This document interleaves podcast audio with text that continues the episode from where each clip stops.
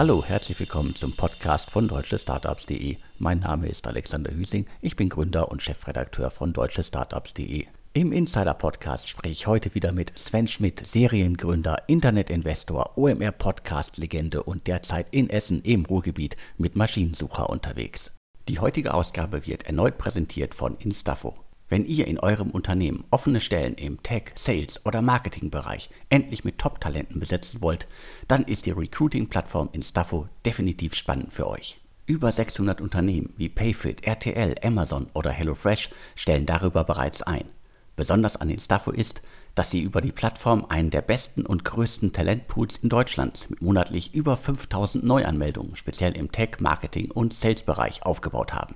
Durch das Matching, den persönlichen Support und den Plattformchat ist Instafo ideal für Startups oder Scale-Ups, die zwar schnell Talente suchen, selbst aber wenig HR-Ressourcen haben. Und jetzt kommt's. Instafo ist so confident, dass sie für euch die passenden Mitarbeitenden finden. Sie bieten für alle Insider-Hörerinnen an, die Plattform sechs Monate kostenlos zu testen, sofern ihr in einer der größten deutschen Städte sitzt oder Remote-Optionen anbietet. Alle Infos dazu findet ihr direkt unter instafo.com/ds. Alle Infos und den Link findet ihr wie immer auch in den Show Notes zum Podcast. Ja, auch von mir ein großes Willkommen an die Hörer nach der Sommerpause. Alexander und ich sind zurück und natürlich wieder ein großer Dank an Instafo, den Sponsor der heutigen Ausgabe, den wiederholten Sponsor. Das zeigt natürlich, Podcast-Werbung im DS Insider Podcast funktioniert. Und wer im Endeffekt jetzt noch Werbung machen will in dem Insider Podcast oder in anderen Formaten vom Alex, kann sich jederzeit melden unter podcast.deutschestartups.de. Ja, Alex, nach der Sommerpause, ähm, ich glaube, ist dann immer wieder Zeit für sozusagen ein Update, was das Funding-Klima angeht. Und du hattest mir gesagt, du hörst ein bisschen, dass es im Pre-Seed- und Seed-Bereich gefühlt wieder mehr Aktivität gibt. Genau, also gefühlt auf jeden Fall und ich glaube, die harten und äh, Fakten sprechen auch dafür. Also ich sehe auf jeden Fall äh, das, was schon veröffentlicht worden ist und das, was sozusagen gerüchteweise noch kommen soll. Also wir leben auf jeden Fall so einen, sage ich jetzt mal, Mini-Boom an Pre-Seed und äh, Seed-Investments in Deutschland. Das führt, glaube ich, sogar so weit, dass ich zumindest zuletzt auch vernommen habe, dass da draußen der ein oder andere äh, im Ökosystem, der unterwegs ist, zum Beispiel halt, sage ich mal, Anwälte und Berater und so weiter, dass es da teilweise sogar schon wieder Urlaubssperren für den, für den Rest des Jahres gibt, für das Ende des Jahres, weil die halt sehr, sehr viele Deals erwarten und natürlich auch ein paar schlechte Sachen erwarten. Aber ich habe zumindest vernommen, es äh, passiert einiges gerade im Pre-Seed- und Seed-Bereich. Wäre auch mein Eindruck. Es gibt wieder mehr Deals, ähm, aber man muss auch sagen, es bleibt weiterhin re relativ ruhig. Ich sage mal so, ja, bei den Series B und späteren Finanzierungen. Ähm, das liegt meines Erachtens primär daran, dass die Firmen, das sind ja meistens Firmen, die dann halt spätestens bis Anfang 2022 ihr letztes Fundraising gemacht haben, also die Series A oder die Series B. Das, und das natürlich damals zu sehr hohen Bewertungen, dass diese Firmen in den letzten anderthalb, zwei Jahren noch nicht, und das ist immer so eine VC-Formulierung, noch nicht in die Bewertung reingewachsen sind. Das heißt, um das mal anders auszudrücken, dass die Kennziffern, also die KPIs dieser Firmen, ob das jetzt Umsatz ist, Marge, EBITDA oder Nutzung oder Kundenbindung, also verschiedene Kennziffern für verschiedene Modelle relevant, dass diese Kennziffern noch nicht die letzten Bewertungen, die damals gezahlt wurden, rechtfertigen. Und äh, das scheint mir, Alex, aktuell dann für die späteren unten immer noch so ein bisschen die Herausforderung zu sein. Ja, die Public Markets, die haben sich erholt, aber natürlich auch sehr stark getrieben von GAFA, Microsoft und ein paar, glaube ich, in der Summe, glaube ich, habe ich eine Analyse gelesen, von sieben großen Firmen haben den Nasdaq getrieben, aber die Multiples bei diesen kleineren Firmen oder teilweise Firmen, die strategisch nicht so ganz so dominant aufgestellt sind oder die auch noch nicht profitabel sind, das bleibt weiterhin herausfordernd. Zumindest habe ich aber auch vernommen, dass äh, in dem ein oder anderen Unternehmen bereits wieder über IPOs gesprochen wird. Das ist ja zumindest auch schon mal ein gutes Zeichen. Der Kanal war ja zuletzt auch zu in Deutschland. Ja, in den USA gab es ja jetzt, glaube ich, ähm, oder gibt es ähm, zwei, drei ähm, spannende IPOs. Das eine ist Instacart, die, glaube ich, auf Basis von sehr starken Kennziffern an die Börse gehen. Das andere ist äh, eine Firma aus dem Ökosystem von Shopify. Aber beide Firmen, ich glaube, Instacart noch mehr, weil schon profitabel, die andere sozusagen auch zumindest kapitaleffizient. Ja, die sind natürlich auch teilweise, jetzt ein bisschen überspitzt gesagt, ähm, äh, auch die Ausnahme als die Regel. Ähm, man muss auch nochmal differenzieren zwischen den USA und Deutschland und Europa. Ähm, also wenn ich mit Firmen rede, wenn ich mit VCs rede, die sagen schon, dass der Makro-Gegenwind die Rezession, die wir in Deutschland haben, natürlich auch bei Enterprise Software für längere Sales-Zyklen führt, die führt dazu, dass manche Firmen einfach wieder jetzt bei manchen IT-Themen halt sparen. Und das Zweite, was ich auch höre von den VCs, ist halt, dass in Deutschland, in den USA haben ja viele Firmen sehr, sehr, ich sag mal, hart Personalabbau betrieben. Es ist ja durch das Jahr der Effizienz bei Meta, also Klammer auf, Facebook, Klammer zu.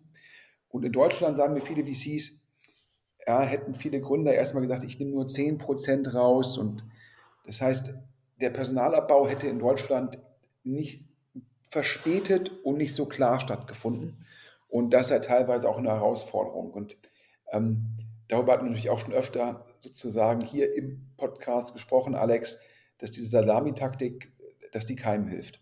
Die hilft auf gar keinen Fall keinem, weil es führt halt immer zu Verunsicherung im Team. Ähm, die, die bestehenden Mitarbeiterinnen und Mitarbeiter sind äh, extrem verunsichert, haben Angst um ihren Job und wenn es dann irgendwie alle drei, vier, fünf, sechs Monate wieder Entlassungen gibt, dann wird das alles nicht besser. Also da besser sozusagen einmal einen harten Schnitt machen. Und das ist auch das, was ich zuletzt noch vernommen habe, dass teilweise Unternehmen Stellen abgebaut haben, die quasi irgendwann im nächsten äh, Anfang Mitte des nächsten Jahres vielleicht rausgehen wollten, um Kapital aufzunehmen, gesagt haben, wir müssen jetzt doch noch mal irgendwie Mitarbeiterinnen abbauen. Also da passiert auch weiter was. Das sind keine schönen Nachrichten, aber für den einen oder anderen ist es halt wichtig, um Zeit zu gewinnen. Äh, absolut, ähm, weil ich ja gesagt habe, in der Sekunde, wo du als Firma bei deinen Kennziffern noch nicht da bist, wo du sein musst, um zumindest in der, in der Nähe der letzten Bewertung Fundraising zu machen. Ja, in der Sekunde musst du dir weitere Zeit in Anführungsstrichen erkaufen, schaffen. Und da gibt es ja immer nur zwei Möglichkeiten. Das eine ist die Bridge, wo natürlich Bridge-Finanzierung, wo viele Kapitalgeber die Angst haben, dass sie etwaig schlechtem Geld noch Gutes hinterherwerfen. Und die andere Möglichkeit ist halt, den eigenen Burn zu verringern und damit die Runway, also wie lange hält dein Geld noch, zu verlängern.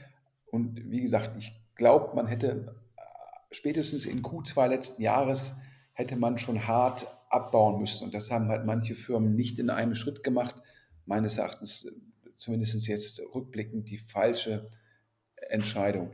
Ähm, was ja auch ganz spannend ist, wir reden ja mit VCs nicht nur über, dies, über die, über die Portfoliofirmen, über neue Investments und teilweise auch ja, entstehen neue VCs und ähm, wie gestaltet sich das Fundraising von bestehenden VCs? Und das ist, glaube ich, weiterhin sehr herausfordernd. Also gab es diese Mega-Konferenz in Berlin, diese Super Return. Und wenn man da so mit Leuten spricht, ja, viele Limited Partners haben natürlich Commitments abgegeben über, äh, gegenüber bestehenden Fonds und sagen, diese Commitments, die reichen mir jetzt erstmal als Investment. Und deshalb ist es aktuell schon sehr, sehr schwierig, einen neuen Fonds zu raisen. Und deshalb hier an der Stelle, ich glaube, es ist schon publik geworden, an anderer Stelle einen Glückwunsch an XDeck. Ja, XDeck, sag mal so, Alex, du kennst sie, glaube ich, noch besser als ich. Das ist, glaube ich, äh, letztendlich aufgebaut von den oder finanziert von den Ergo-Back-Gründern in Köln. Das ist zum einen, glaube ich, eine spektakuläre Immobilie. Das ist zum anderen ein Accelerator und alle guten Dinge sind drei. Das ist jetzt auch ein Frühphasen-VC denn die haben es geschafft, ähm, einen Fonds zu raisen. Daher von mir großen Glückwunsch nach Köln. Ja, von mir auch. Du hast, glaube ich, alles äh, Relevante schon gesagt. Also bisher waren die bei mir auch immer als äh, spannender Accelerator äh, im Kopf verortet, die irgendwie äh, sehr, sehr viele Batches schon aufgelegt haben und äh, vor allen Dingen halt immer sehr gute Teams da auch zusammengetrommelt haben. Also das auf jeden Fall ist eine, eine schöne Erfolgsgeschichte die also quasi vom Accelerator samt äh, spannender Immobilie zum VC ist doch äh, ein spannender Werdegang. Ja, ich glaube einfach der, der Track Record, den der Accelerator sozusagen geschaffen hat, hat es ihnen auch ermöglicht, das Fundraising zu machen. Zum anderen natürlich auch die unternehmerische Kompetenz und der Erfolg der Ergoback-Gründer. Und dann glaube ich, wie bei jedem VC, kommt es darauf an, wie gut ist das Team, wie gut ist sozusagen sind die Teammitglieder. Und ich glaube, da haben die einfach sehr, sehr gut Leute zusammengestellt. Und ja, daher, ich glaube, wir freuen uns beide immer, wenn hier in Nordrhein-Westfalen, ob das jetzt in Köln, Düsseldorf oder Essen ist, wenn hier mehr passiert. Und in Köln muss man ja sagen, ja, zum einen irgendwie Tim Schumacher, zum anderen Jörg Binnenbrücker, ähm, Stefan Schubert und jetzt auch die Ergoback-Kollegen. Ähm, da passiert wahrscheinlich am meisten und wir kommen gleich noch auch noch sozusagen zu einem der riesen, riesengroßen Erfolge in, in Deutschland, wo der Hauptgesellschafter auch in Köln sitzt. Also daher, glaube ich, hat da Köln aktuell so ein bisschen Rückenwind und ähm, wohlverdient. Ich will noch mal ganz kurz die Perspektive von Maschinensucher, ähm, denn die ist letztendlich für Maschinensucher positiv, ähm, aber deutet darauf hin, dass das, Alex, was du gerade gesagt hast, dass da teilweise, ich sag mal, still weiter Personal abgebaut wird bei manchen Startups, ähm, durchaus ein Thema ist. Ja? Denn seit drei, vier Wochen sehen wir bei Maschinenbucher einen Anstieg der Bewerbungen und vor allem, wir sehen auch nochmal relativ gesehen bessere Bewerbungen. Und nun würde ich ja immer gerne sagen, Essen ist auf einmal mega in oder Working from Office ist wieder in oder wir haben jetzt im August irgendwas relevant besser getan als vorher. Ich glaube, keiner der drei Faktoren kann sozusagen diesen Anstieg im N und auch in der Qualität sozusagen erklären. Deshalb bin ich zum, zum Schluss gekommen, dass teilweise in der Start-up, sage ich mal, in der Venture-Welt weiter Stellen abgebaut werden und dass auf der anderen Seite sozusagen dieser Wettkampf um die besten Absolventinnen und Absolventen, also dieser, es war ja so, du musstest dich als Firma ja de facto bewerben, dass der ein bisschen abgeschwächt ist, weil viele Firmen nicht mehr so aktiv nach neuem Personal rekrutieren. Und da sehen wir halt jetzt für uns, das ist sehr positiv. Aber ich glaube, es, Alex, ist halt auch ein Zeichen, äh, das bestätigt, was du gerade gesagt hast da draußen sind auf jeden Fall auch äh, weniger Firmen, die äh, Mitarbeiterinnen und Mitarbeiter suchen. Also das nehme ich auch wahr natürlich. Und äh, dementsprechend sind äh, die, die suchen, wahrscheinlich dann auch ähm, gefragt und äh, haben es auch einfacher, jetzt einfach mal wieder wahrgenommen zu werden. Also äh, vielleicht ja auch nochmal eine, eine gute Möglichkeit für alle da draußen, die, die jetzt in, ihr Team vergrößern wollen, die Chance zu nutzen, weil jetzt wahrscheinlich ist da gerade noch eine Lücke ich gehe auf jeden Fall davon aus, dass äh, trotz aller schlechten Prognosen dass es sozusagen jetzt spätestens im vierten Quartal, dass sich da auch wieder einiges tun wird, dass wahrscheinlich einige weitere Unternehmen rausgehen werden und schauen, wie sie sich im nächsten Jahr aufstellen wollen. Und da draußen gibt es ja immer noch einige Firmen, die wirklich konsequent und auch dauerhaft äh, Mitarbeiterinnen und Mitarbeiter suchen. Absolut. Wobei eins ganz spannend ist, wenn ich jetzt mit den VCs rede, die in der Frühphase Investments machen, die sagen den Leuten schon, das Geld muss auch notfalls zwei Jahre reichen. Ja, wenn man jetzt mal wieder, sage ich mal, zweite Jahreshälfte 2020 und das Jahr 2021, da war es ja teilweise so, Pre-Seed, sechs Monate später Seed, sechs Monate später Series A, sechs Monate später Series B. Da gab es teilweise vier Finanzierungsrunden innerhalb von anderthalb Jahren. Und das hat sich jetzt geändert. Ich glaube, man merkt schon, dass auch die Fonds sagen, nicht mehr, ich raise alle zwei Jahre einen neuen Fonds, sondern wir kommen wieder zu dem alten Rhythmus, man raised irgendwie alle vier Jahre einen Fonds. Und man sagt auch seinen Portfoliofirmen, wenn du jetzt eine Pre-Seed-Runde machst von einer Million, guck mal, dass das Geld halt notfalls anderthalb Jahre reicht. Und das heißt halt auch, dass diese Firmen nicht mehr so schnell Personal aufbauen, weil zum Schluss reduziert das, reduziert das ja über die Personalkosten die Runway. Das heißt, wir sehen schon wieder nach meinem Gefühl, ja, es ist wieder so ein bisschen mehr Rückenwind in der frühen Phase, aber Kapitalgeber sagen, orientier dich mal lieber, wie es vor fünf Jahren war, als vor drei Jahren, Alex ist ja auch ein guter Rat. Also es gibt immer äh, die Sachen, die vielleicht jetzt in den äh, letzten Jahren Normalität waren, äh, gibt es immer mal wieder. Hatten wir auch in den vergangenen Wochen mal ein paar Startups, die gefühlt irgendwie nach acht Wochen schon wieder Geld aufgenommen haben, weil es da irgendwie Investoren gab, die es toll fanden. Aber das ist die große Ausnahme und das wird, glaube ich, in, in dem Maße halt auch in den nächsten Jahren nicht wiederkommen und muss vielleicht auch gar nicht wiederkommen. Ja, jetzt sprechen wir über eine Firma. Jetzt fangen wir mal an mit den harten News. Äh, wir sprechen über eine Firma, da war jetzt auch, glaube ich, im vorletzten Manager-Magazin ein Artikel drüber. Äh, eine Firma, die uns hier sozusagen seit Jahren begleitet. Ähm, eine Firma, die auch mal Gesellschafter bei Deutsche Startups war. Äh, eine Firma, die sicherlich mitverantwortlich ist, die Berlin zu dem gemacht hat, aus Tech-Perspektive, was Berlin heute ist. Alex, wir reden über Rocket Internet ja, ohne Rocket Internet würde es da draußen in der deutschen Startup-Szene viele Dinge nicht geben. Viele fähige Gründerinnen und Gründer, viele Managerinnen und Manager, äh, die quasi in den vergangenen Jahren bei Rocket Internet und den ganz, ganz vielen Ablegern drumherum, die es da gab, ausgebildet worden sind, ähm, quasi äh, das, das Thema Internetkultur für sich entdeckt haben. Das wäre alles, wäre alles ohne Rocket Internet nicht möglich gewesen. Ja, und warum reden wir über Rocket Internet? Ähm, ich glaube, es ging ja auch schon in der Szene immer rum, dass dort relevant Personal abgebaut worden ist. Jetzt ist die Rede, dass es noch 27 Mitarbeiter bei Rocket gibt. Ähm, also 2,7, also kein Versprecher. Das ist natürlich jetzt die Mitarbeiter in der Holding. Immer noch ein Riesenportfolio. Und ähm, ja, ähm, es gibt jetzt dieses Gerücht im Markt. Der Berliner Flurfunk berichtet, ähm, dass ich hoffe, ich spreche das richtig aus. Alex, du musst mich korrigieren. Aussprache immer so meine Herausforderung.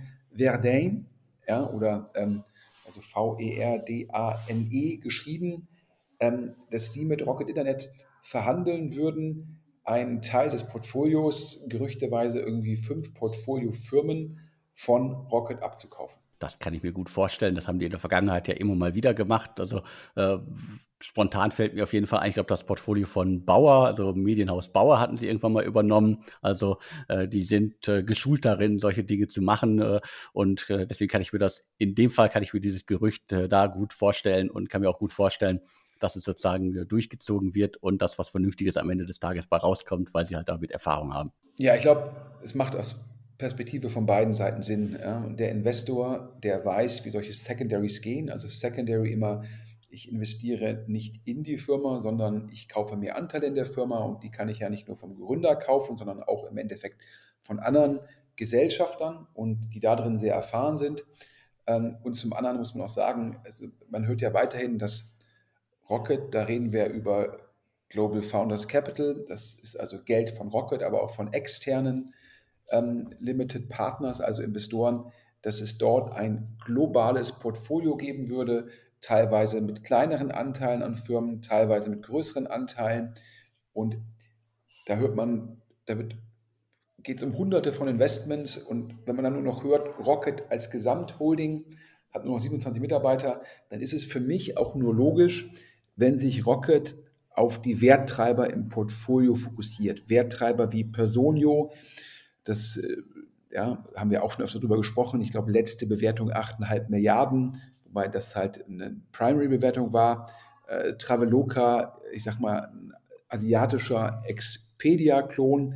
Das sind, glaube ich, Firmen, wo Rocket sehr viele Anteile hält und die Firmen haben eine sehr hohe Bewertung. Dann natürlich auch Firmen dahinter. Ähm, ich glaube, da kommen wir gleich noch zu einer News, kommen wir zusammen ab. Da hält Rocket auch noch Anteile. Also einfach Firmen, wo sozusagen Anteil mal Firmenwert halt noch ein relevanter Betrag ist.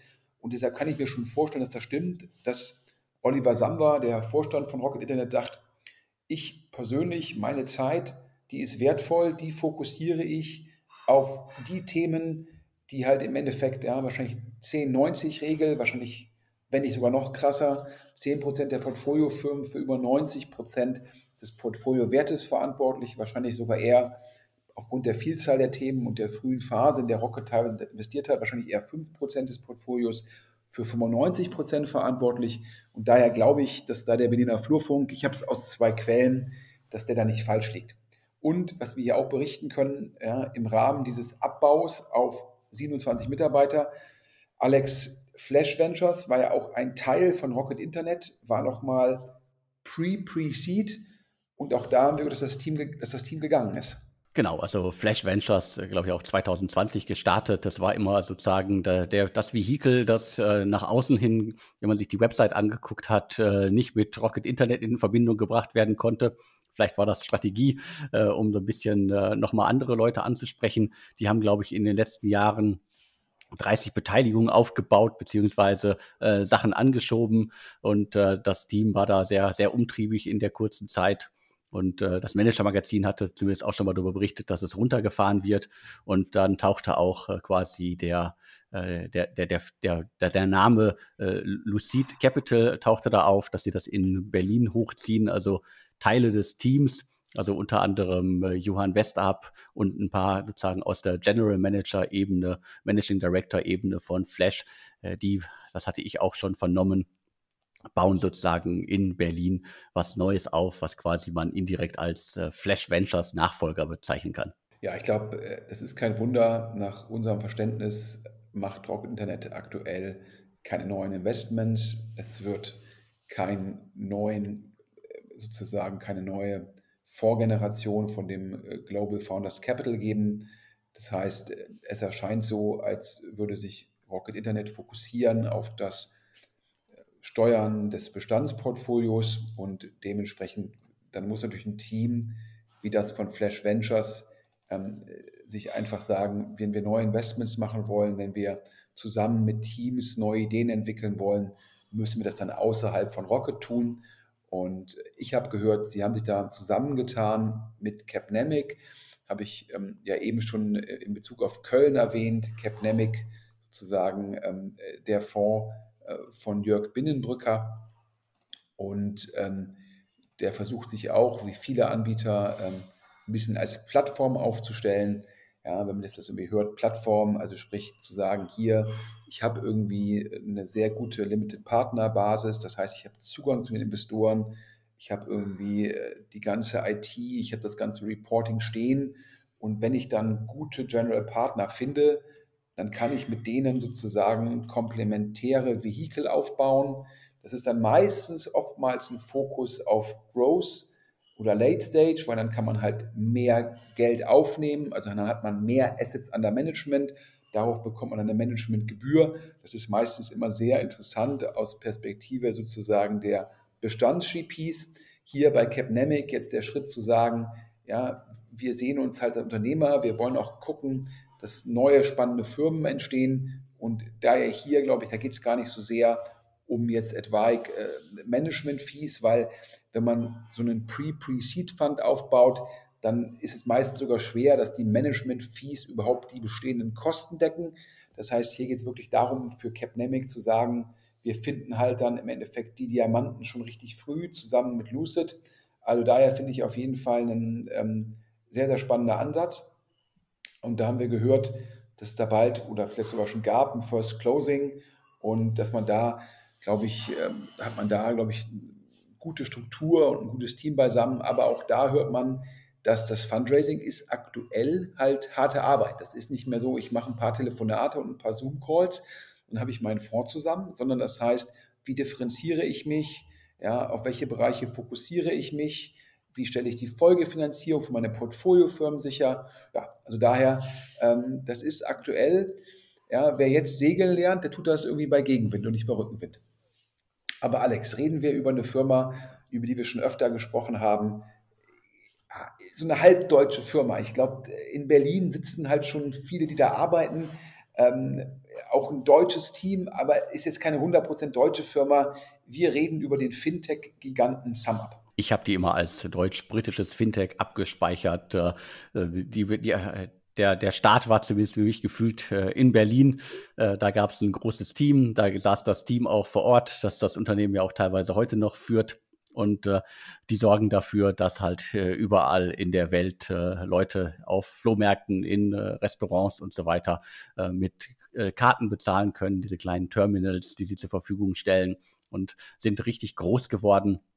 Und ich glaube, wir hatten ja auch schon mehrmals darüber berichtet. Also die haben auf jeden Fall es geschafft, äh, in den letzten Jahren halt äh, auch äh, gut von, von den Krisen zu profitieren, vom Bezahlen ohne Geld zu profitieren, also ohne Bargeld zu profitieren.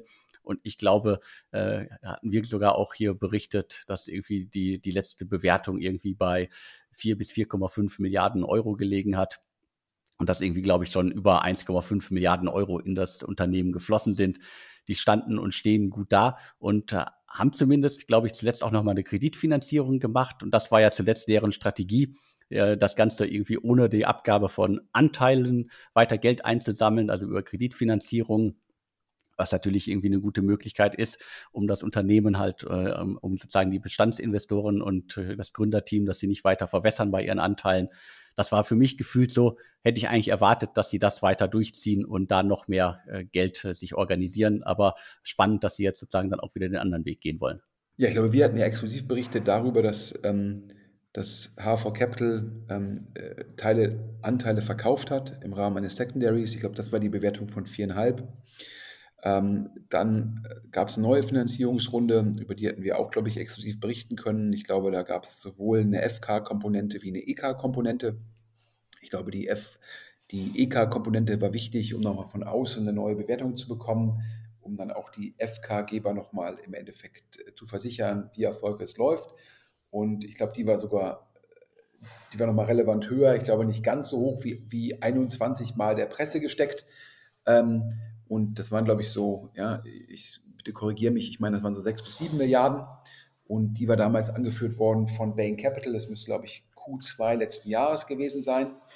Und ähm, nach Hörensagen hat, ähm, hat die Firma, die ja, wie gesagt, von Daniel Klein äh, gegründet worden ist, hat die ähm, weiterhin extrem gut exekutiert.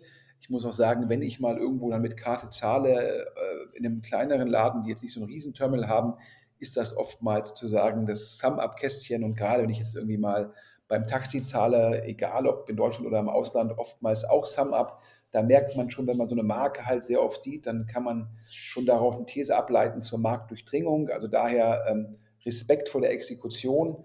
Und wir haben jetzt gehört, dass SumUp vor einer neuen Finanzierungsrunde stehen würde.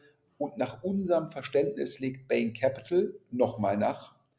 Also wenn ein Insider sich dann nach vorne lehnt, super Zeichen. Dann haben wir gehört, es ist eine Upround, also ähm, was auch klasse ist, das zeigt nochmal, wie gut die KPIs sein müssen und äh, dass ja auch, obwohl ja SumUp noch Schulden hat, die, wo dann die Zinsen wahrscheinlich teilweise auch steigen, weil ja generell die Zinskurve heute anders aussieht als noch vor zwei, drei, vier Jahren. Und also daher alles gute Zeichen und jetzt natürlich die große Frage, ähm, wird SumUp dann halt auch zum Dekakorn. Und um jetzt wieder zu sagen, die, jetzt schließt sich der Kreis, Rocket Internet ist auch noch an SumUp beteiligt und gegeben, wie gut sich SumUp entwickelt, ja, ist das sicherlich neben Personio, Traveloka, ist das sicherlich auch eine der Portfoliofirmen, die ein Oliver Samba als klaren Werttreiber identifiziert, Alex. Definitiv und äh, vielleicht schaffen sie es ja zum Dekakorn aufzusteigen. Dann wäre das ja nach, äh, nach, nach Celonis äh, das äh, zweite offizielle Deka, äh, Dekakorn. Wo wir Celonis, hast du ja gerade erwähnt, Münchner Firma und in München redet man immer über Personio, ja, fast ein Dekakorn bei der Kulturrunde, glaube ich, ja, wie gesagt, 8,5. Celonis, Dekakorn, glaube ich, auch jetzt im Manage-Magazinen Artikel, wo ich sagen muss, ja, also das ist auf jeden Fall äh, wie ein Ritterschlag, der Artikel.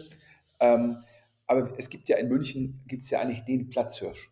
Ja, das mit Abstand klarste Dekakorn. Wir reden über Check24. Alex, ich glaube, wer, egal welche Medien konsumiert in Deutschland, an Check24 und deren Werbung kommt man nicht vorbei.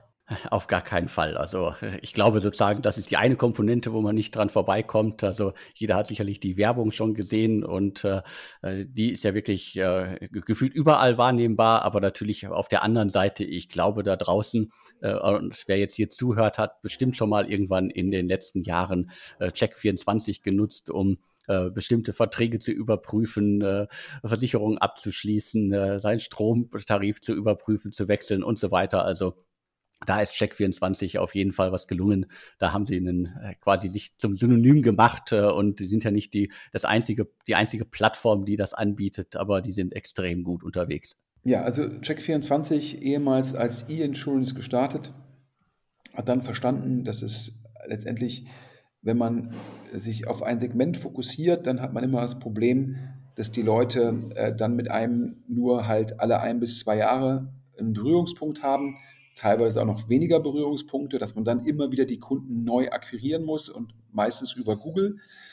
Das haben die Gründer von Check24 sehr, sehr früh verstanden und sind dann schon, ja, ähm, ich glaube, äh, sogar schon vor 2010 auf die Idee gekommen zu sagen, wir müssen ein horizontaler Anbieter werden.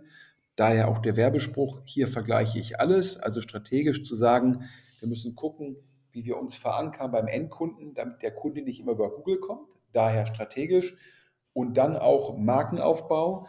Und da haben die sehr früh in Brandmarketing, damals noch sehr stark auch im linearen TV-Bereich investiert, um da halt dann auch sozusagen die Marke aufzubauen und aufzuladen.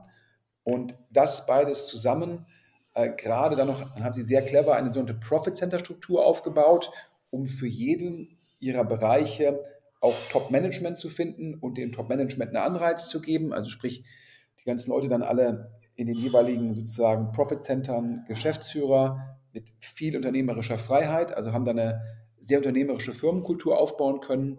Und ja, ich glaube, zum Schluss ist das ein, der Begriff ist vielleicht nicht ganz treffend, wie die jetzt ihr Business leben, weil ich jetzt sage Plattformanbieter, weil natürlich keine externen auf der Plattform sind, sondern das ist zum Schluss, sind das alles Check24 eigene Vergleiche. Daher ist die Begrifflichkeit nicht ganz gut. Aber das Modell ist natürlich so attraktiv wie eine Plattform, weil halt im Endeffekt ein rein digitales Geschäft. Zum Schluss haben die zwei Kosten. Das eine ist das Personal, was bei Check24 arbeitet, das andere ist das Marketing.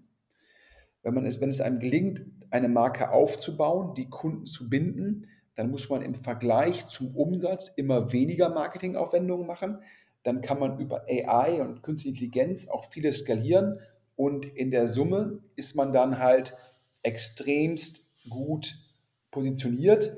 Und Check24 schafft es immer wieder, die Kunst, die Jahresabschlüsse mit sehr, sehr, sehr großer Verzögerung zu veröffentlichen.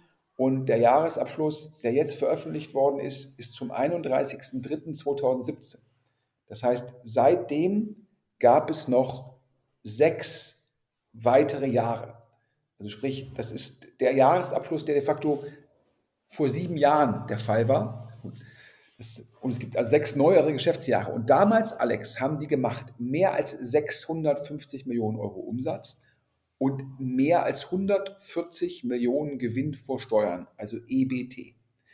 Und wenn man das Ganze nur mit 20 Prozent Wachstum voranschreitet, dann komme ich zum Schluss, dass die dann in dem Jahr vom 1.4.22 bis zum 31.3.23, also das Geschäftsjahr, was vor fünf Monaten zu Ende gegangen ist, ist meine These, haben die dann zwei Milliarden Umsatz gemacht, mit sicherlich einer steigenden Marge aufgrund der, der Treiber, die ich gerade erklärt habe. Das heißt, ich sage zwei Milliarden Umsatz, 750 Millionen Gewinn vor Steuern. Ja, damit diese These zutrifft, Alex, müsste die Firma nur mit 20 Prozent gewachsen sein pro Jahr. Und ich würde sagen, gegeben die Omnipräsenz, gegeben, dass das jeder schon mal genutzt hat, glaube ich, sind 20 Prozent Wachstum pro Jahr sogar noch konservativ. Die heutige Ausgabe wird erneut präsentiert von Instafo. Wenn ihr in eurem Unternehmen offene Stellen im Tech, Sales oder Marketingbereich endlich mit Top-Talenten besetzen wollt, dann ist die Recruiting-Plattform Instafo definitiv spannend für euch. Über 600 Unternehmen wie Payfit, RTL, Amazon oder HelloFresh stellen darüber bereits ein. Besonders an Instafo ist, dass sie über die Plattform einen der besten und größten Talentpools in Deutschland mit monatlich über 5000 Neuanmeldungen speziell im Tech, Marketing und Sales-Bereich aufgebaut haben. Durch das Matching, den persönlichen Support und den Plattformchat ist Instafo ideal für Startups oder Scale-ups, die zwar schnell Talente suchen, selbst aber wenig HR-Ressourcen haben. Und jetzt kommt's. Instafo ist so confident, dass sie für euch die passenden Mitarbeitenden finden. Sie bieten für alle Insider-Hörerinnen an, die Plattform sechs Monate kostenlos zu testen. sofern ihr in einer der größten deutschen Städte sitzt oder Remote-Optionen anbietet. Alle Infos dazu findet ihr direkt unter instafo.com/ds vermutlich. Also das ist ja schon lange her, die 2017er Zahlen und seitdem hat sich ja extrem viel getan. Und äh, ich glaube, wir sind auch gerade sozusagen in der ganzen Customer Journey auf jeden Fall extrem äh, besser geworden und äh, das wird sich sicherlich auch massiv auf die Umsatzzahlen niedergeschlagen haben. Und ich, ich kenne einen anderen Investor gesprochen, der sagt, der hat irgendwie getippt auf 1,4 Milliarden Umsatz und 500 oder mehr äh, Gewinn vor Steuern ich habe, wie gesagt, im Gefühl sogar noch, es sind mehr als 20 Prozent. Also wahrscheinlich würde ich denken, meine 2 Milliarden und die 750 Millionen sind noch konservativ. Wie dem auch immer sei, mit 2 Milliarden Umsatz und 750 Millionen vor Steuergewinn, glaube ich, und dem Wachstum, der Positionierung und dem Modell wäre sicherlich eine Bewertung von 15 Milliarden Euro angebracht. Und jetzt ist die Frage, Alex, wer ist da eigentlich dann, wem gehört die Firma? Und das Spannende ist es, den Investoren ja, gehören in Summe nur knapp über 10 Prozent. Die Investoren, das ist mein ehemaliger Arbeitgeber Excel Partners, ja, die haben 9,2 Prozent. Und das sind die Sambas, allerdings nicht über Rocket Internet, sondern dieses Investment war noch in E-Insurance ähm, und das war noch vor Rocket. Die halten 1,2 Prozent. 1,2 Prozent auf einer Bewertung von 15 Milliarden. Alex, wären immer noch 180 Millionen Euro. Das heißt, wir müssen uns um äh, Oliver, Marc und Alexander Samba keine Sorgen machen. Und ich habe sogar gehört, dass Excel und die Sambas mal mehr Anteile gehabt hätten, dass es aber durch Mergers verbessert worden sei. Und auch so hätten die Gründer, ja, der Herr Blase und der Herr Jules, der Herr Blase hat 43,6 Prozent. Das wären gut über 6 Milliarden alleine der Wert der Anteile. Aber die haben ja vorher auch ausgeschüttet. Das heißt, der Herr Blase, ja, wird das sehr Geld sicherlich auch klug angelegt haben. Der Herr Blase sicherlich einer der reichsten Deutschen. Ja, das Manager-Magazin, glaube ich, müsste Herrn Blase und Herrn Jules sicherlich unter den Top 25, Top 50 auflisten. Beide meines Erachtens klar über 6 Milliarden plus das Geld wahrscheinlich extrem smart angelegt. Ja, vielleicht ist Herr Blase auch schon im Endeffekt zehnfacher Milliardär und damit sicherlich einer der reichsten Kölner. Ähm, ja, ich durfte Herrn Blase mal im Endeffekt ja, so, so ein, ein bisschen in Anführungsstrichen kennenlernen und den Herrn Jules auch, wie das oftmals mit mega erfolgreichen Gründern ist. Ähm, ich sag mal so, Alex, ja, also das Wort unangenehm ist es vielleicht trifft es vielleicht. Aber Sie haben ein erfolgreiches Unternehmen aufgebaut und vielleicht stellt sich jetzt der eine oder andere die Frage, warum taucht denn Check 24 dann nie in diesen gesamten, gesamten Listen auf zu den erfolgreichsten und äh, wertvollsten äh, deutschen Startups, Grown-ups? Das hat halt den Grund, wie du es ja gerade beschrieben hast, äh, mit Excel und äh, äh, den Sambas. Das ist Ewigkeiten her und es gab da sozusagen ja nie einen Stempel von außen, wie viel das Unternehmen wert ist. Korrekt, das sind, äh, dieses, die Firma hieß ja mal E-Insurance und da haben, glaube ich, beide Parteien, die Sambas in Anführungsstrichen privat äh, oder halt über ein Vehikel, was sie privat halten und Excel investiert.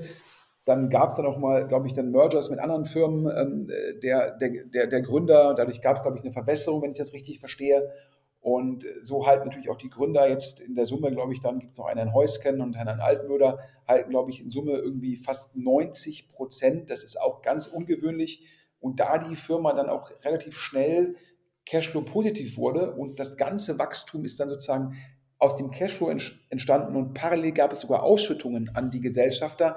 Dadurch gab es nie die Notwendigkeit für ähm, ein, ein weiteres Investment ins Eigenkapital. Damit gab es keine sozusagen externe Bewertung.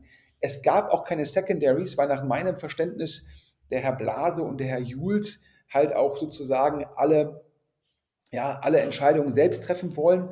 Und immer, wenn man an einen Investor Anteile abgibt im Rahmen eines Secondaries, will der ja auch die Möglichkeit haben, die Firma irgendwann zu verkaufen.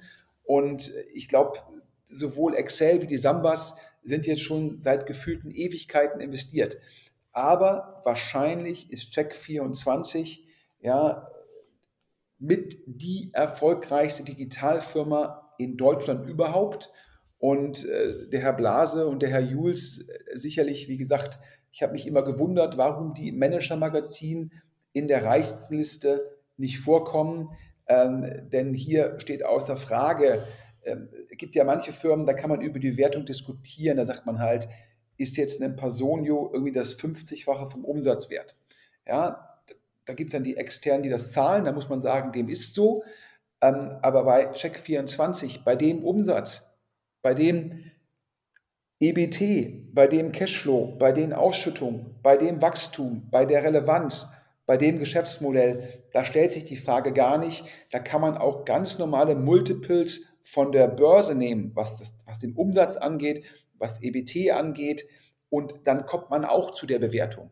Das heißt, da stellt sich die, die Frage gar nicht, jetzt machen Sie ja so ein bisschen mehr PR in den letzten ein, zwei Jahren. Ich nehme an, wegen Employer Branding, wegen Personal. Ich glaube, es geht auch darum, eine Bank aufzubauen. Da muss man vielleicht auch so ein bisschen mehr PR zulassen. Aber vorher, Alex, hatte man von denen ja auch sozusagen äh, selten was gehört. Wie gesagt, ich habe ja gesagt, ich hatte mal mit denen so ein bisschen Kontakt und würde das halt höflich hier als unangenehm bezeichnen. Ich weiß auch, dass die sich mal eine Zeit lang viele Firmen im Rahmen von Verkaufsprozessen sehr genau angeschaut haben, also die sogenannte Due Diligence gemacht haben, dann die Firmen nicht gekauft haben und kurze Zeit später hat dann Check24 ein vergleichbares Produkt selbst lanciert.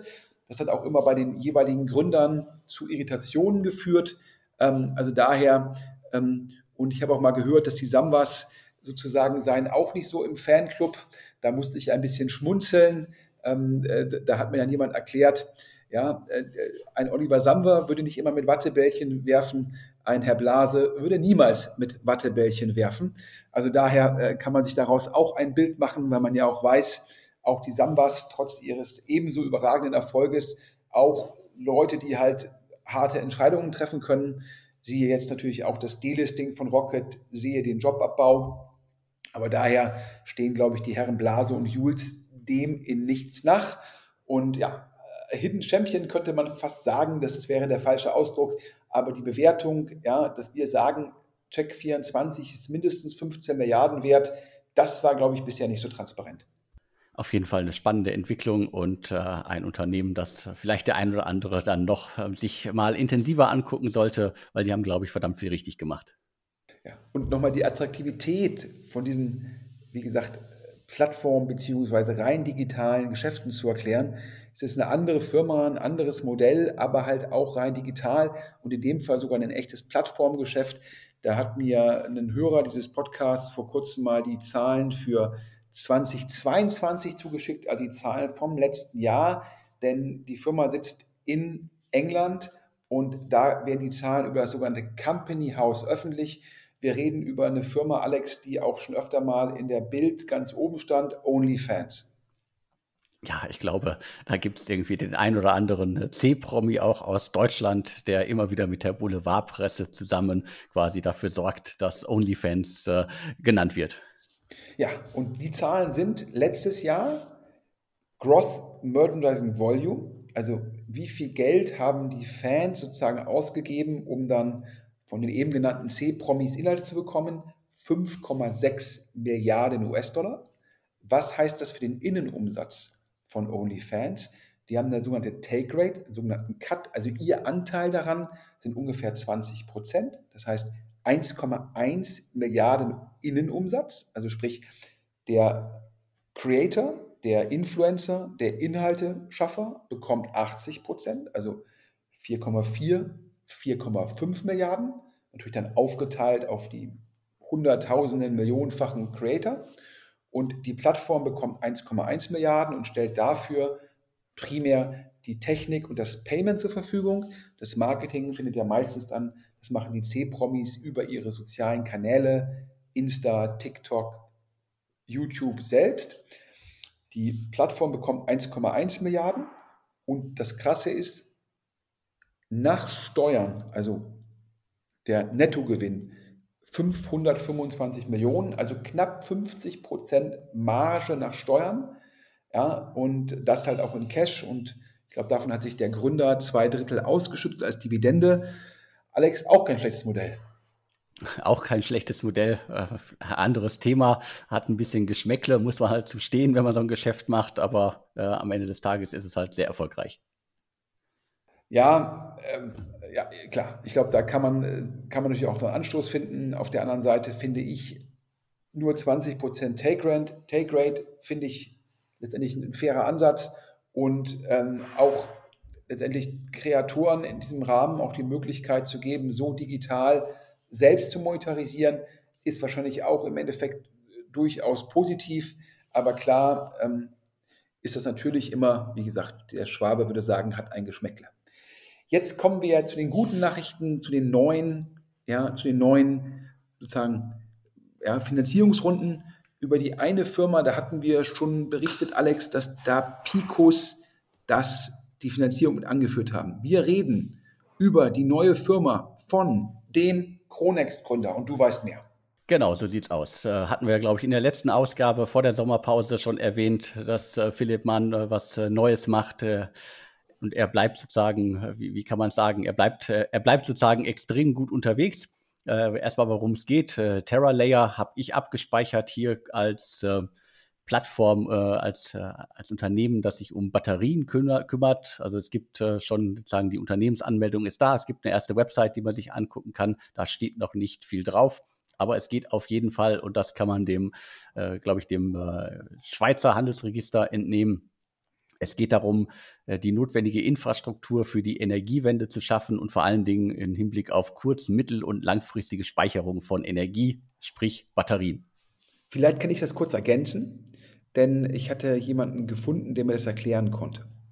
Also, ähm, der Strompreis tagsüber, der schwankt sehr stark, denn es gibt halt Zeitpunkte, wo die privaten Konsumenten halt viel Strom ziehen und es gibt Zeitpunkte, wo die wenig Strom ziehen und daher schwankt ähm, die Nachfrage und damit auch der Preis. Und TerraLayer versucht, ein Produkt aufzubauen, wo man letztendlich ja, eine Ebene schafft, wo Strom unter dem Tage gespeichert werden kann. Also man kann sich das so vorstellen, ja, wenn man jetzt irgendwie sagt, man hat irgendwie Hosting aus der Cloud und dann gibt es irgendwo in Deutschland diverse Rechenzentren. Und so ist scheinbar die Idee zu sagen, man baut in Deutschland diverse ja, Speichermöglichkeiten für Strom auf, also dann über Batterien und Co. Und kauft dann den Strom in der Sekunde, wo die Nachfrage gering ist und damit der Preis und verkauft dann den Strom, ähm, wenn die Nachfrage groß ist und der Preis hoch. Also im Endeffekt Arbitrage innerhalb eines Tages über Zwischenspeicherung von Strom in Batterien und das Ganze soll an Firmen verkauft werden, die relevanten Strombedarf haben und die dann halt im Endeffekt von diesem Arbitrage profitieren, indem sie Strom einkaufen, ja, zu einem geringeren Preis, als wenn sie ihn dann an den Märkten einkaufen müssten. Das heißt, TerraLayer will sozusagen eine neue Speichersache einrichten, um damit Arbitrage zu machen und das Ganze da, daher auch der Name Layer als letztendlich nochmal Ebene darüber. Und wie gesagt, die Analogie ist dort, Alex, das, die, ist die Cloud. Ja, ist auf jeden Fall ein spannender und zeitgemäßer Ansatz. Äh, darüber reden ja diverse Leute schon. Und äh, gerade die Speicherung wird ja immer als Kritikpunkt äh, anbelangt, äh, wenn es darum geht, dass man irgendwie das ganze Thema irgendwie Energiewende und so weiter besser vorantreiben kann. Ja, und man muss einfach sagen, jetzt halt eine 20 Millionen Euro Runde angeführt von Creandum. Da ist ja der Simon Schminke sozusagen in Deutschland der Chef von Creandum und das Ganze auf einer Pre-Money von 60 Millionen Euro, also auch schon wieder in der Zeit, wo diese Bewertungen nicht so einfach realisierbar sind, ist das schon eine Monsterrunde. Und es zeigt mal wieder, wie wichtig Storytelling ist und bleibt für Gründer. Das ist relevant fürs Fundraising. Es ist relevant, gute Mitarbeiter zu finden, also relevant fürs Recruiting. Es ist relevant für Partnerschaften und Partnerschaften kann heißen Vertriebspartnerschaften. Das kann sein, wenn man mit Leuten zusammen ein Projekt angeht und ist natürlich auch relevant für den Exit. Und ich erinnere mich noch in meinem ersten Jahr bei Excel in London, ich war immer vielleicht ein bisschen deutsch, eher so von Kennziffern getrieben und was ist da wirklich? Und war immer erstaunt, wie wichtig die finale Präsentation vor dem Partnerkreis in London war.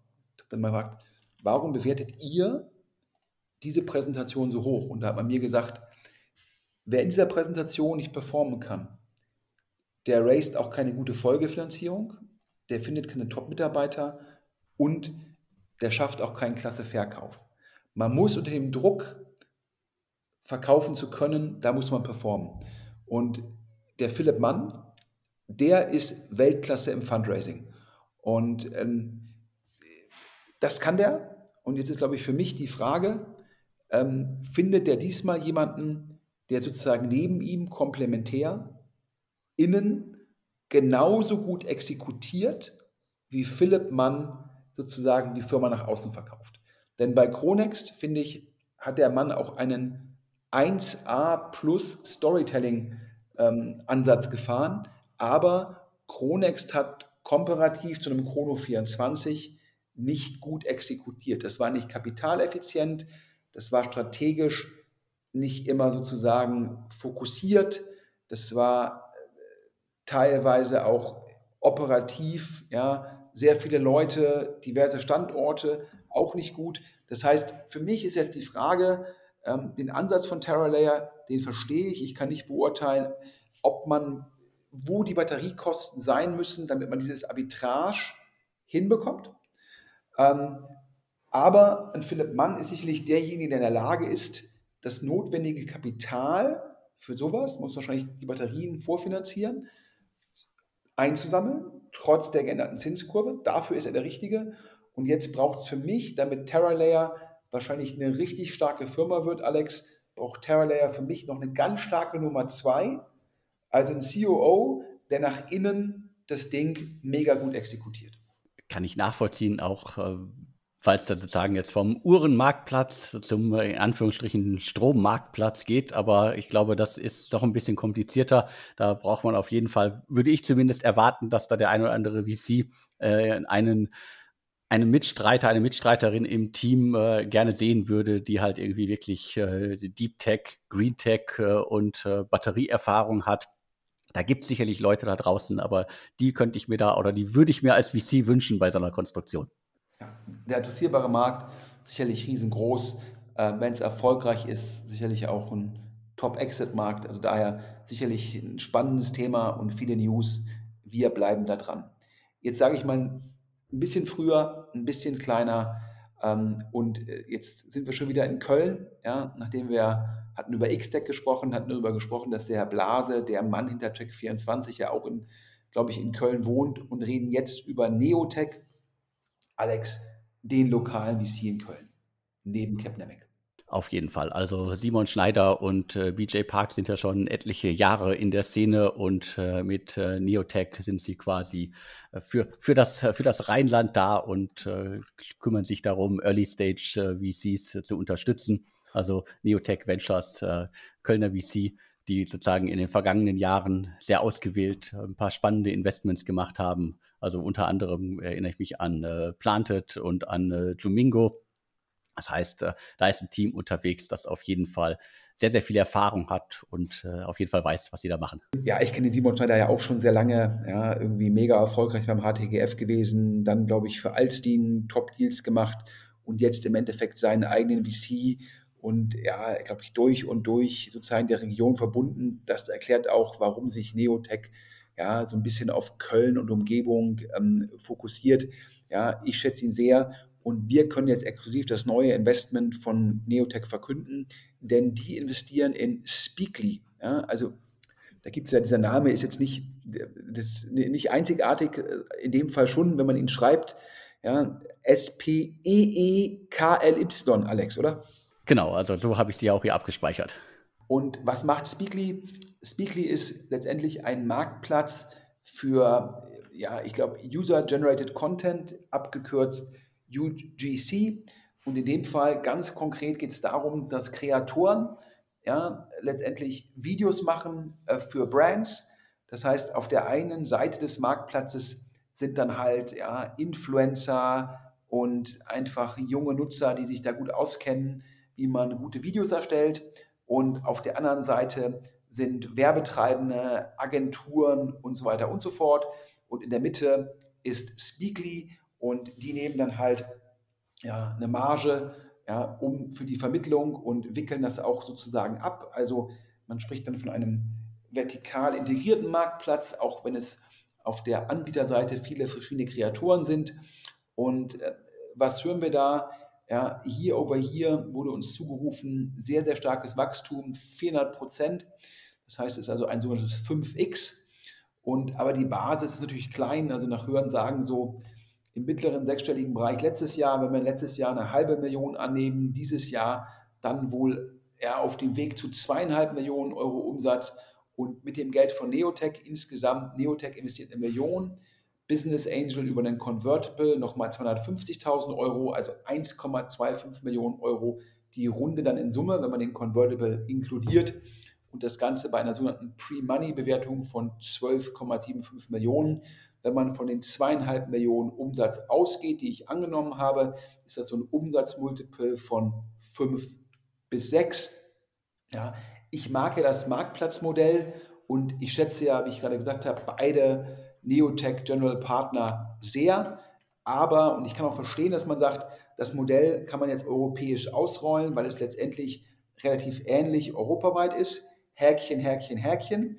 Aber man muss natürlich fragen, ist das ein echter Marktplatz oder letztendlich, wie viele Kreatoren braucht es eigentlich auf der Angebotsseite, um immer wieder einen Konkurrenten aufzubauen? Und das Zweite ist, wie nachhaltig ist das Modell? Ja, bisher ist das Segment, sage ich mal, Marktplätze mit Influencern, Kreatoren, war bisher schwierig für VCs. Da gibt es bisher global, glaube ich, nicht so viele Erfolgsfälle. Und ich glaube, hier ist jetzt die Frage, ja, wie kann man die Kreatoren binden? Wie kann man die Werbetreibenden binden? Wie kann man Services an, anbieten? Wie kann man, wenn jetzt, sage ich mal, Video vielleicht nicht mehr das Relevanteste ist, wie kann man auch andere Inhalte anbieten? Ich glaube, das muss ein Marktplatz sein, der immer wieder auf beiden Seiten innovativ bleibt. Und das wäre meine Perspektive. Aber Alex, du kriegst das ja auch mal wieder mit, dass in dem Segment, was finanziert wird, man kann natürlich auch mit kleinem Geld da schon profitabel werden. Man kann da definitiv mit kleinem Geld profitabel sein, aber ich meine, die, die einzelnen Videos kosten ja dann teilweise auch nur einige hundert Euro, äh, mit je nachdem, wie viel Zusatzsachenleistung man noch haben will. Und du bist natürlich relativ schnell auch immer in der Konkurrenz zu Agenturen, und zu diversen anderen, die das machen. Und äh, Speakly ist ja dann quasi noch zugeschnitten auf, äh, ich, ich möchte bekannte Kreatorinnen und Kreatoren haben, die für mein Produkt werben und ich selber nutze das ja dann. Das ist ja jetzt nicht, dass es sozusagen Influencer-Werbung auf deren Kanälen ist. Also das sehe ich auch immer wieder. Da gibt es sicherlich einen Markt für. Ich kann mir aber auch nicht vorstellen, dass es bei der großen Konkurrenz und den vielen kleinen und großen anderen Anbietern, die es da draußen gibt, einschließlich aller Agenturen, dass das wirklich irgendwie so groß werden kann. Also da fehlt mir momentan die Fantasie. Ja, natürlich arbeitet auch Speakly mit den Agenturen zusammen und vielleicht ist das dann auch im Endeffekt das Alleinstellungsmerkmal, dass man halt sagt, man bekommt das Ganze so effizient und so skalierbar hin, dass man halt auch zum Schluss ein Dienstleister für die Agenturen wird. Die Videos da sehr günstig. Das sind meistens Kreatoren, die gut sind, Videos zu machen und noch keine Eigenreichweite haben.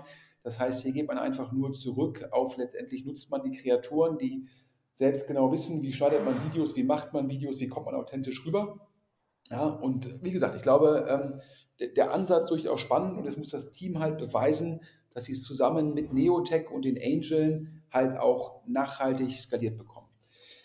Alle guten Dinge sind drei. Alex, was unsere Finanzierungsnews sozusagen angeht in diesem Podcast.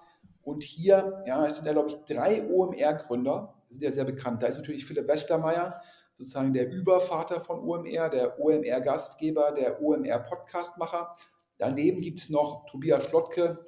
Ja, letztendlich aktuell macht er mit dem Tim Schumacher, den wir auch schon mal erwähnt haben, macht er ähm, die SaaS Group, da ist er, glaube ich, CTO. Und nebenbei in Teilzeit hilft er natürlich auch noch bei OMR als CTO. Also auch sehr, sehr erfolgreich. Dann gibt es Christian Müller, der lange Zeit ja da es gibt ja auch eine Firma, die haben, wo die OMR-Gründer die an Zalando verkauft haben. Da hat der Christian Müller noch sehr, sehr lange sehr erfolgreich bei Zalando gewirkt und hilft jetzt dabei, OMR Reviews groß zu machen. Das sind die drei bekannten Gründer. Es gibt aber noch einen vierten OMR-Gründer, Christian Bietzer. Und der ist nicht ganz so bekannt, weil er ja, primär im Silicon Valley ist und dort, glaube ich, sehr erfolgreich bei Adobe und dann bei LinkedIn war. Ich glaube, bei LinkedIn kennt man ihn auch sehr gut, weil er da sozusagen Produktmanager war und auch immer ein Gehör, ein Ohr hatte ähm, für, für, für, die deutschen Themen. Und der hat sozusagen äh, seinen hohen Posten bei LinkedIn verlassen und macht jetzt sozusagen ein Startup. Und das Ganze war ursprünglich mal äh, rund um das Thema Krypto und Blockchain, ein Startup, was sozusagen dort Wissen generieren wollte und dann halt im Endeffekt auch Education in dem Bereich machen wollte. Da hat sich der Wind so ein bisschen gedreht und so hat der Christian sehr smart, sehr klug ein Pivot hingelegt. Es ist immer noch dieser, dieser Fokus auf Education, aber das Ganze ist jetzt so ein bisschen weg, nicht mehr nur Krypto und Blockchain, sondern hin, dass man, ich glaube, er beschreibt das als Duolingo meets Wikipedia meets künstliche Intelligenz. Also man kann halt diverse Education-Themen darüber aufbauen. Das Ganze heißt Learn XYZ, also learn.xyz. Und ähm, ja, und da können wir jetzt hier exklusiv berichten, da gab es jetzt eine 3 Millionen Dollar Runde und was ja ein super Zeichen ist, wenn der, wenn der Chef von deinem ehemaligen Arbeitgeber, also sprich der LinkedIn-CEO ist damit dabei und ähm, Excel Partners ist im Rahmen des sogenannten Scout-Programmes, das das hat Sequoia, das hat Excel, wo die halt über Scouts halt auch investieren, um Zugang zu Top-Firmen zu bekommen, um die zu beobachten, um dann zu entscheiden, ob sie bei der nächsten Runde eventuell diese anführen. Also daher ähm, ja, wollte ich an der Stelle sagen, das ist der vierte Gründer und der ist auch mega erfolgreich. Und ich sage immer, wenn mich Leute fragen, was die vier auszeichnet, sage ich immer, ja, die könnten alle vier zusammen, hätten auch eine Boyband gründen können. Die sind alle über 1,90 groß, die sind alle schlank, die sehen irgendwie alle top, top aus. Und ähm, das ist natürlich so ein bisschen im Spaß. Aber auch ein Christian Pizza, ich habe ja vorhin beim Philipp Mann gesagt, der ist super im Storytelling. Und jemand wie der Christian Pizza, der natürlich auch lange bei Adobe war, lange bei LinkedIn, seit Ewigkeiten im Valley lebt, ja, auch dem ist es in der Zwischenzeit ins Blut übergegangen. Alex, auch der kann Top Storytelling.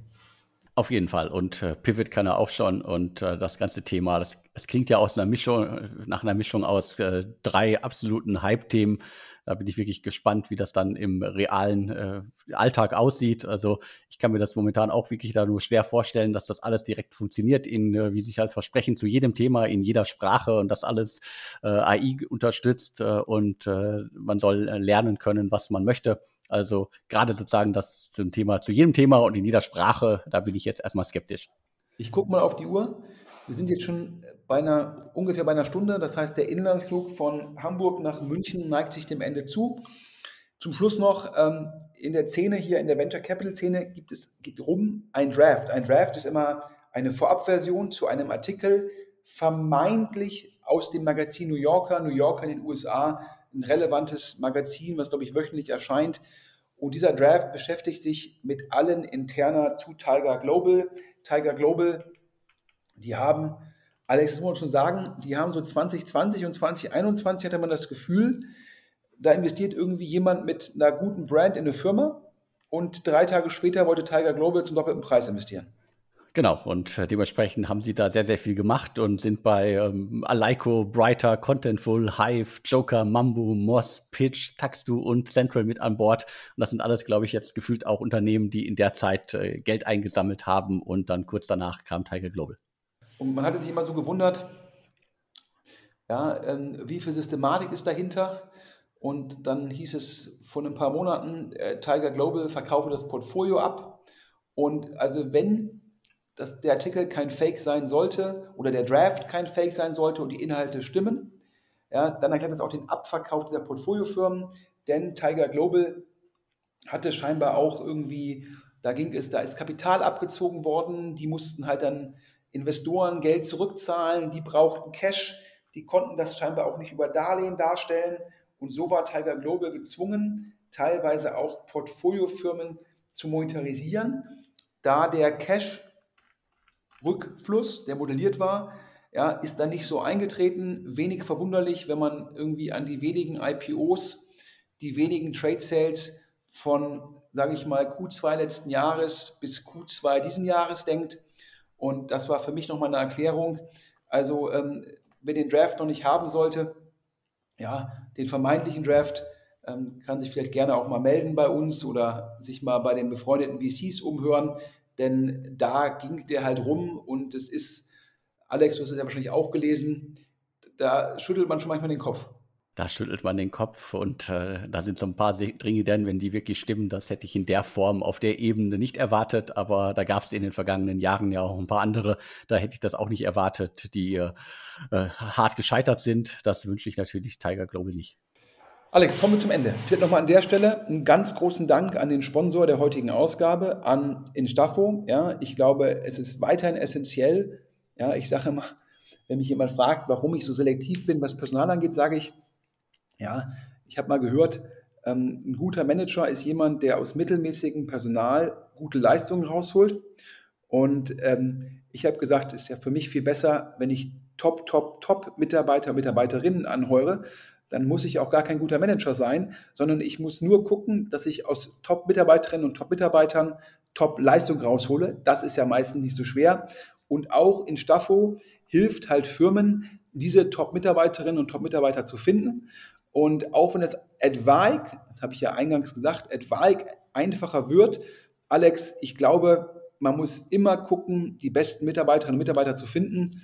Und da ist das ein guter Partner definitiv. Also schaut euch Instafo an und geht am besten auf instafo.com/ds. Ansonsten die Zusammenfassung. Ich habe ja schon, wir haben es ja gesagt, im Pre-Seed und Seed-Bereich scheint es wieder ein bisschen Rückenwind zu geben. Ab der Series B Plus bleibt es, also B und spätere, bleibt es schwierig. Ja, denn ähm, ja, die Firmen müssen immer noch erst in die Bewertung reinwachsen. Das ist immer so eine Aussage von VCs, wenn sie sagen, die Bewertung war hoch und da braucht die Firma jetzt ein bisschen Zeit, sozusagen, dass die Kennziffern, die KPIs nachziehen. Und das bleibt schwierig, auch wegen des Marco-Gegenwindes. Dann hatten wir kurz über Rocket gesprochen. Da gab es den Artikel im Manager Magazin. Und wir können hier exklusiv vermelden, dass Rocket mit Verdun ähm, darüber verhandelt, ähm, Teile des Portfolios zu verkaufen. Das unseres Erachtens auch nur logisch, dass sich Rocket auf die Werttreiber im Portfolio fokussiert. Dann hatten wir exklusiv vermelden können, dass aus Flash, Flash Ventures wird Lucid und dass die ehemaligen Flashmacher sich da mit Capnemic zu, ähm, zusammengetan haben, um aus Berlin heraus sozusagen den führenden Anbieter für Pre-Pre-Seed aufzubauen. Dann SumUp, ja, ist es eine deutsche Firma, ist es eine amerikanische Firma, darüber kann man streiten, aber auf jeden Fall noch viele Mitarbeiter in Berlin und da haben wir gehört, neue Finanzierungsrunde. Wir haben gehört, Bain Capital würde nachlegen. Ja, wäre ein sehr gutes Zeichen, wenn ein Insider sich nach vorne legt. Ähm, ja, dann sicherlich auch ein Werttreiber von Rocket, denn Rocket ist weiterhin daran beteiligt und Advike SumUp auf dem Weg zum Dekakorn. Dann haben wir gesagt, Check24 ist auf jeden Fall schon Dekakorn. Da ist der Jahresabschluss von vor ja, sechs, sieben Jahren öffentlich geworden, der Jahresabschluss zum 31.03.2017. Und schon damals hat Check24 über 650 Millionen Euro Umsatz gemacht und 140 Millionen Euro Gewinn vor Steuern. Dann haben wir ganz kurz über die OnlyFans-Zahlen geredet. Da sah man halt, wenn du einmal eine Brand aufgebaut hast, wenn deine Kreaturen de facto für dich das Marketing machen und du nur die Operations machst, hast du eine Marge nach Steuern von knapp 50 Prozent Respekt. Dann haben wir über drei Finanzierungsrunden gesprochen. TerraLayer, 20 Millionen Euro Runde auf 60 Millionen Pre. Die Runde angeführt von Creandum. Hier ist Simon Schminke, der Mann in Deutschland. Spannendes Thema. Philipp Mann, Weltklasse im Fundraising. Wenn er jetzt noch das Ganze genauso gut exekutiert, mega spannendes Thema. Dann haben wir über Neotech, den Kölner VC gesprochen, der in Speakly investiert hat, ein Marktplatz für User-Generated Content. Auf der einen Seite Firmen und Agenturen, auf der anderen Seite Kreatoren. Wenn man es da schafft, einzigartig zu bleiben, das zu skalieren, mit den Agenturen sozusagen sich zu integrieren, sicherlich ähm, eine Möglichkeit, aber kein einfaches Thema. Dennoch, wir schätzen Neotech sehr. Alle guten Dinge sind drei. Der vierte OMR-Gründer Christian Bitzer hat eine neue Runde für sein Startup geschafft, für Learn.xyz. Drei Millionen Euro, unter anderem vom LinkedIn-CEO, seinem früheren Arbeitgeber. Und jetzt haben wir gerade nochmal über den New Yorker, den vermeintlichen New Yorker Artikel zu Tiger Global gesprochen.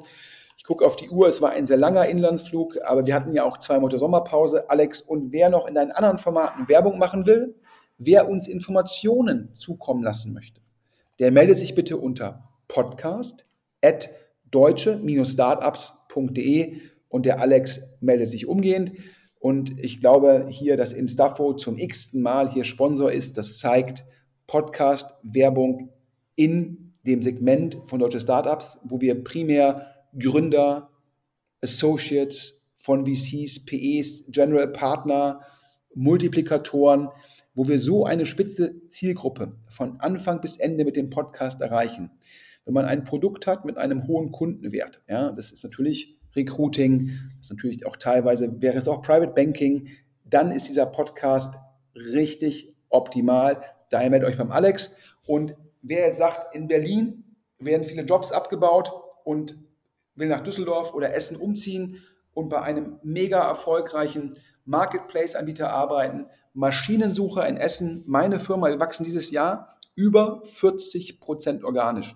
Trotz Makrogegenwindes über 40 Prozent organisches Wachstum, beschleunigendes Wachstum. Wir sind sozusagen, was mobile für die PKWs ist, die Nummer eins in Deutschland mobile, sind wir für Maschinen die Nummer eins in Europa.